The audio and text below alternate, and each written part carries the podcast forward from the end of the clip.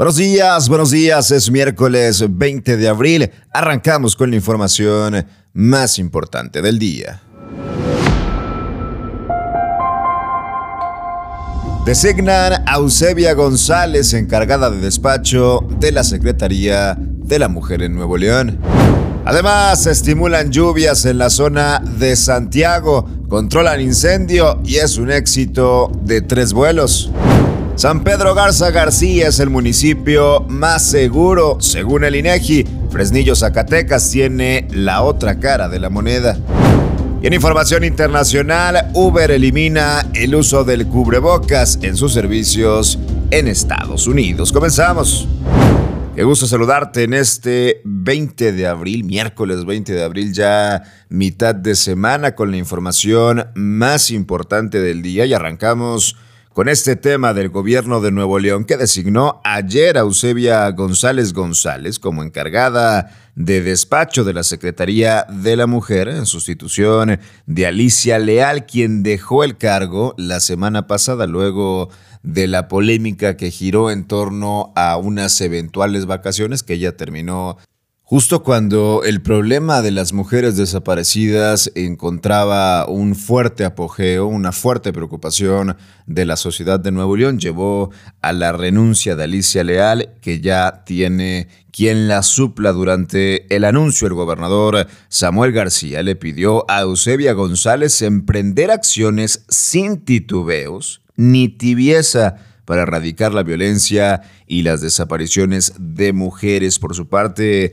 la encargada de despacho de la Secretaría de la Mujer señaló que en los próximos días va a presentar un plan emergente, esto para atender la desaparición de mujeres en la entidad para hablar un poco de la trayectoria de González. González ha ocupado diversos cargos en el Poder Judicial Federal y la Procuraduría Estatal. En la misma conferencia de prensa, el gobernador informó que han localizado al 91% de las mujeres reportadas como desaparecidas. Sin embargo, y lamentablemente, algunas fueron encontradas sin vida. En la conferencia de prensa en Palacio de Gobierno se reveló que del 1 de enero al 19 de abril se emitieron 327 alertas por desapariciones de mujeres en el estado y hasta anoche se habían localizado a 304, de las cuales 299 fueron encontradas con vida, lo que representa un 91%.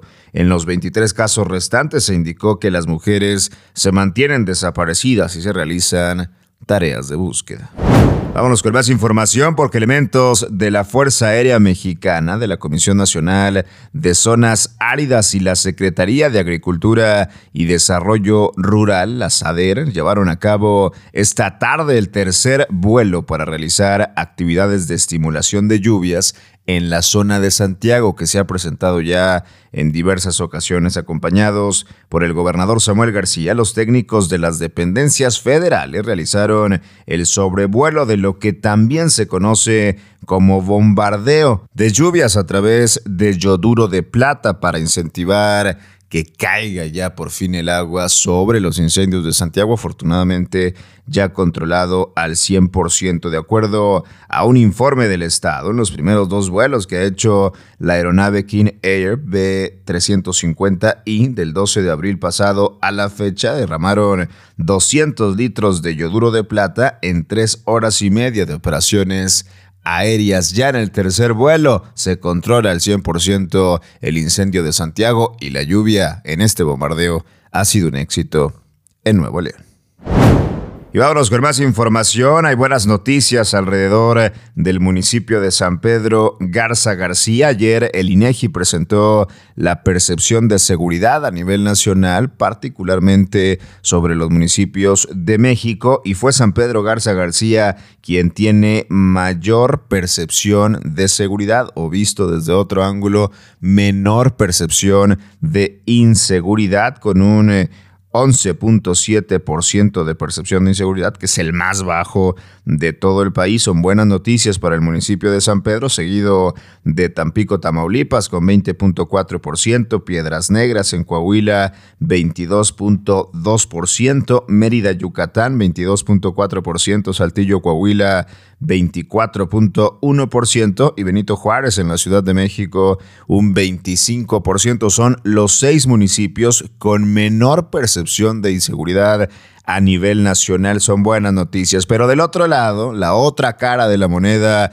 la ocupa Fresnillo, Zacatecas, que se ha convertido de verdad en un municipio caliente con 97.1% de percepción de inseguridad. Es decir, prácticamente 9.7 de cada 10 personas se sienten inseguras al vivir o transitar en Fresnillo, Zacatecas. La lista la continúa Ciudad Obregón, Sonora con 94.1%, Zacatecas, Zacatecas, es decir, 91.7%, Cuautitlán Izcalli del Estado de México 89.5%, Irapuato, Guanajuato 87.6% y completa esta lista Guadalajara, Jalisco con 87.1%, los seis municipios que contrastan los que tienen mayor percepción de inseguridad. Buenas noticias, San Pedro de nueva cuenta ocupa el primer lugar a nivel nacional. La gente